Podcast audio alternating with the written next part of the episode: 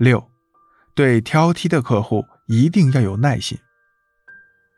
心理学家分析，只有那些对产品有意义的客户才真正考虑过购买。如果客户并不打算购买，他一般不会对你的产品评头论足，因为这可以减少不必要的麻烦。所以说，挑剔的客户是购买产品的前提。作为销售员，在遇到那些比较挑剔的客户时，一定要保持足够的耐心。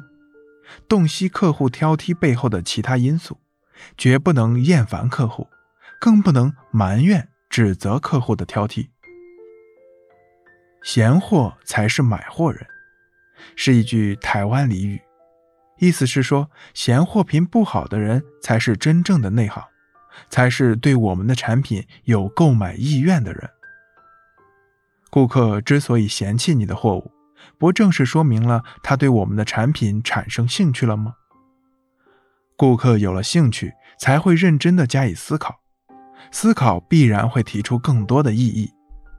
因此，如果顾客开始对我们的货品表示异议时，就表明他的心里已经动了购买的念头了。如果一个顾客对我们的产品一点挑剔都没有，那么这个顾客就很可能没有购买的欲望。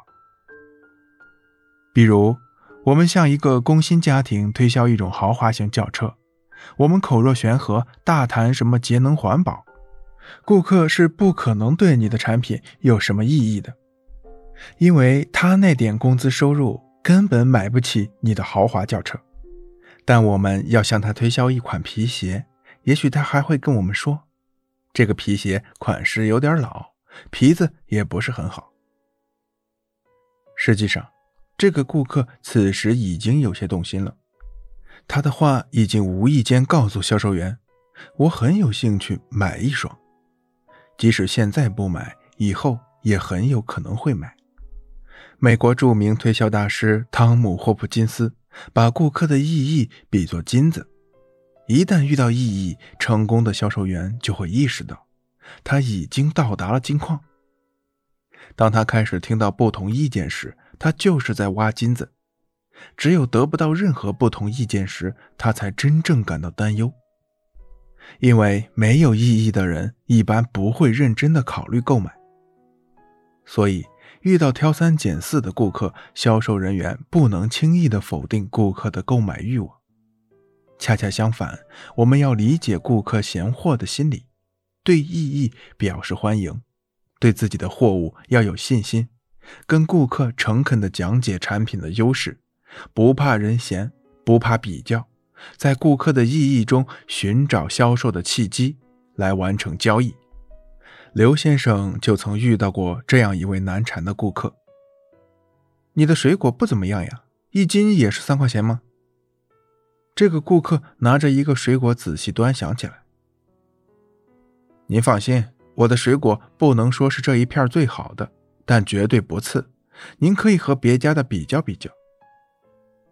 刘先生满脸堆笑，不紧不慢地说：“顾客却说太贵了，两块钱卖不卖？”刘先生还是笑眯眯地回答：“我要是一斤卖你两块钱，对刚买我水果的人不好交代吧？何况都是这个价钱，不能再低了。”不管顾客是什么态度。刘先生一直保持着微笑，虽然这个顾客嚷嚷着太贵，但最后还是以一斤三块钱买了。闲货才是买货人呢，刘先生感慨地说。从刘先生卖水果的过程中，我们可以看出，闲货才是买货人。只有那些嫌货色不好的人，才是真正想买我们产品的顾客。刘先生能够做到。完全不在乎顾客批评自己的水果，而是一点也不生气，始终面带微笑为顾客服务。这不只是说明刘先生有修养，更重要的是他具备对顾客心理的深刻洞察力。